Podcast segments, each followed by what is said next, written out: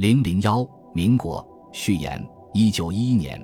以孙中山为首的资产阶级革命派领导了伟大的辛亥革命，推翻了清王朝，结束了两千余年的封建帝制，将中华民族引入一个新的历史时期。一九一二年一月一日，中华民国临时政府成立。同年二月十二日，隆裕太后发布诏书，正式宣布清帝逊位。史学界习惯上将辛亥革命的爆发之年视为民国的开端。从这年开始，到一九四九年新中国诞生为止，史称中华民国时期。本卷所要叙述的就是这一阶段中国文化发展的历史。民国建立后，由于资产阶级力量先天不足。革命果实很快被袁世凯篡夺，中国从此陷入了北洋军阀的黑暗统治之中，长达十六年之久。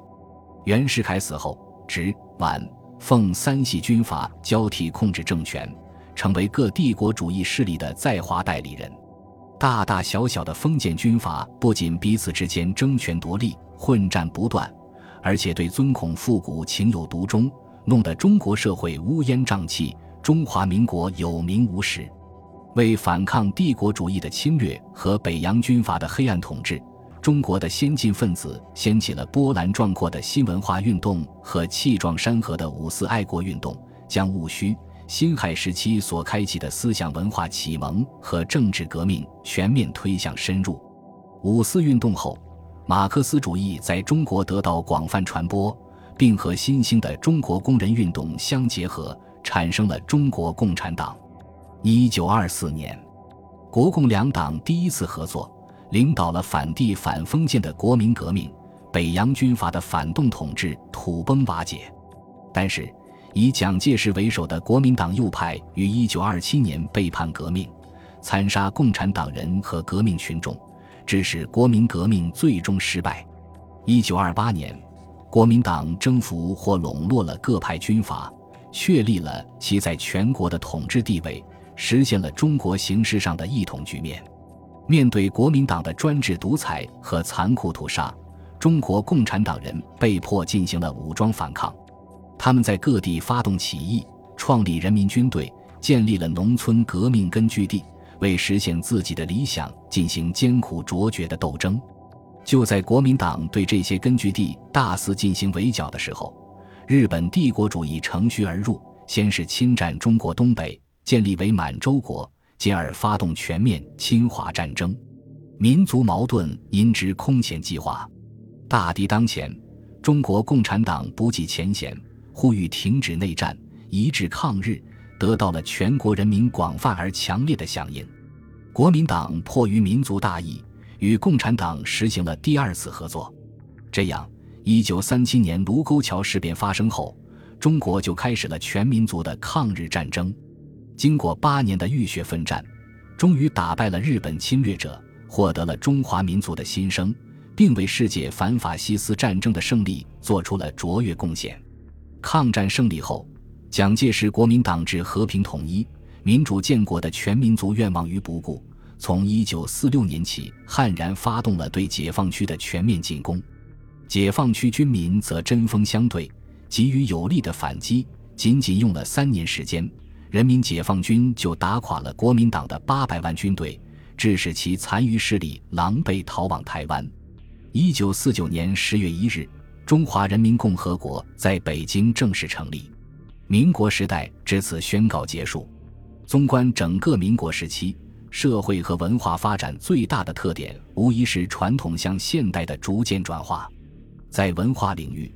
这一转化主要是通过两种类型的文化运动来实现的。一种类型的文化运动是中西文化的冲突与融合，另一种类型的文化运动则是帝国主义和封建主义对中国的侵略、压迫与中国人民的反侵略、反压迫，以及国内各种政治势力之间的文化斗争。这两者之间又是相互关联、渗透和彼此影响的。根据这两种文化运动的演化和发展，民国文化史大致可以分为以下三个时期：第一，民国文化的开端时期，时间为一九一一至一九二七年。这一时期，民国新建，各种西方文化思潮大量涌入，特别是五四新文化运动的发生和发展，激起旧文化势力的强烈排敌，引起了尊孔与反孔、文言与白话、科学与玄学等一系列的文化论争。在斗争中，现代性的文学艺术、教育和新闻出版事业、各门自然科学和社会科学蓬勃兴起，并基本形成了各自的体系。五四以后，马克思主义广泛传播。新民主主义文化开始出现，并得到初步发展，显示出了勃勃生机。由于中国文化发生了巨大的变化，故此期新旧文化的社会反差极为明显。第二，民国文化的发展时期，时间为一九二七至一九三七年。这一时期，国民党取得了全国政权，建立了大学院和中央研究院等文化学术机构。推动了现代教育和科学研究的进步，在解放区，中国共产党则努力创建新民主主义文化事业，并在国统区掀起了一场声势浩大的左翼文化运动，从而将新文化引向民众，推向深入。正如我国台湾的历史学者所指出的，此期左翼的文化势力几乎左右了文坛。与此同时，国民党则对国统区的左翼文化进行围剿。日本侵占中国东北后，文化界反对日寇侵略和国民党不抵抗政策的斗争又掀起高潮，于是反对独裁与反对不抵抗的文化浪潮两相合流，构成了此期文化发展的主线。第三，抗战文化的蓬勃发展及解放区文化最终获胜的时期，时间为一九三七至一九四九年。这一时期又可分为抗日战争和解放战争两个历史阶段。在前一个阶段，文化界抗日救亡团体纷纷成立，抗战文化运动的开展如火如荼，文化的一切重要门类都服务于抗战或受到抗战的影响。一方面，由于战争的破坏和干扰，特别是日伪统治区实行奴化宣传和教育，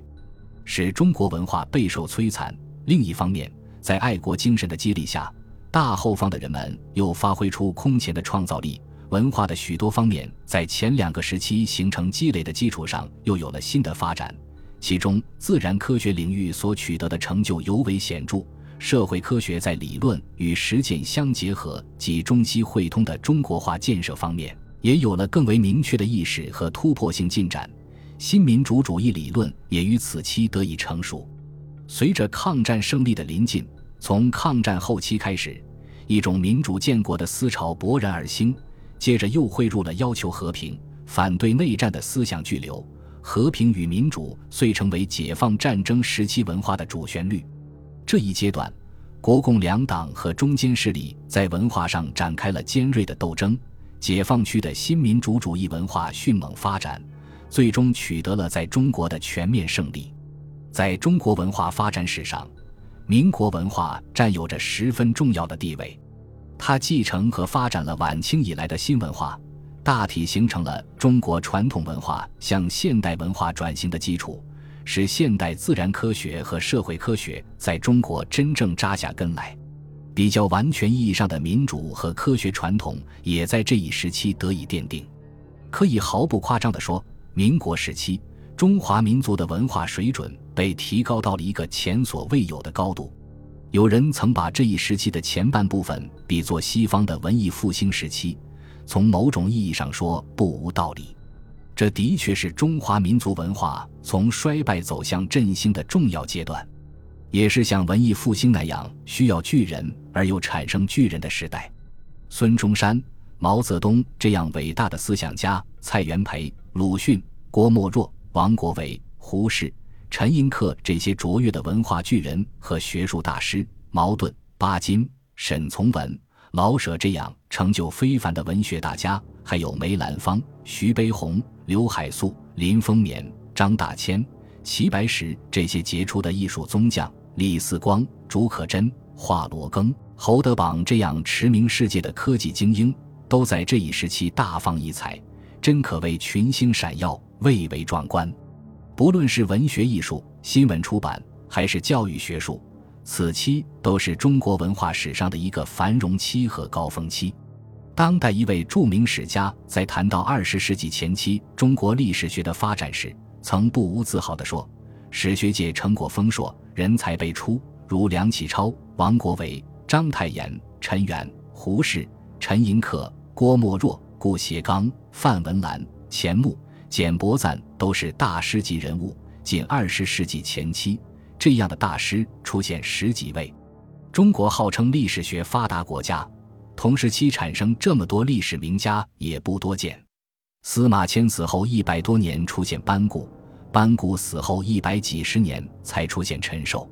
十八世纪钱家时期史学家很多，但也只有钱大新、王明胜、赵翼、全祖望、张学成。崔东壁几位大家，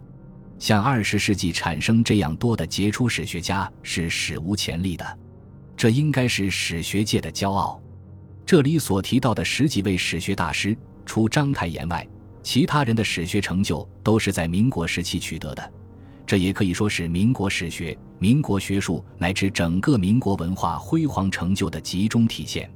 也有人把民国时期比作中国古代百家争鸣的春秋战国时代。认为此一时期学术思想之多元，学派之纷繁，只有春秋战国时期差可比并。其实不止学术如此，整个民国文化也颇成多元竞盛、百舸争流之势。这种文化繁荣局面的形成，绝非统治者恩赐的结果，而是中西社会文化交流互动，致使专制统治多少有些失控的缘故。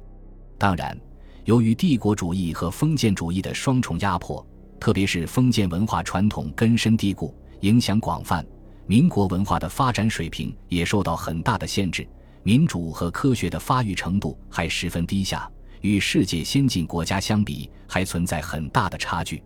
历史将中华民族文化更大发展的使命留给了今人。以往关于民国文化的通史著作主要出版过两种。一种是我国台湾学者秦孝仪先生主编的《中华民国文化发展史》，一种是大陆学者史全生先生主编的《中华民国文化史》。此外，傅长禄先生所著《中国现代文化史略》也基本上是论述这一时期的文化历史的。这些论著各有特色，对民国文化的研究有开拓之功。本卷由黄兴涛主编，各章节撰写分工如下：序论。第二章、第四章第二、第三节及第十三章由黄兴涛撰写。第一章由宋卫忠、黄兴涛撰写。第四章第一节由宋卫忠撰写。第三、第九、第十四章由余祖华撰写。第五、第八章由左玉和撰写。第六、第七、第十五章由李少斌撰写。第十、第十一章由骆启坤撰写。第十二章由匡彦鹏撰写。学术如机心，后来者本该在吸收前人研究成果的基础上有所创新，但由于我们学识不足、时间仓促，加之篇幅的限制，现在所完成的这部书不如意之处还甚多。不过，我们所努力的方向是很明确的，那就是将宏观把握和部类描述两相结合，这也是整部《中国文化通史》所提出的体力要求。本卷前四章专门探讨和记述了民国社会与文化的互动关系、文化的时代精神、重要的文化论争以及国际国内的文化交流。这是以往诸著所忽略的，但愿他们将有助于对民国文化的贯通了解。后面各章则叙述文化各部类的发展情况，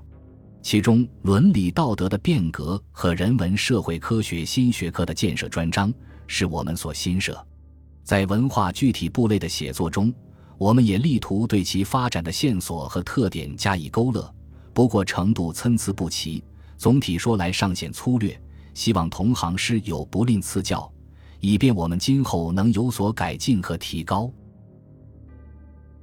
本集播放完毕，感谢您的收听，喜欢请订阅加关注，主页有更多精彩内容。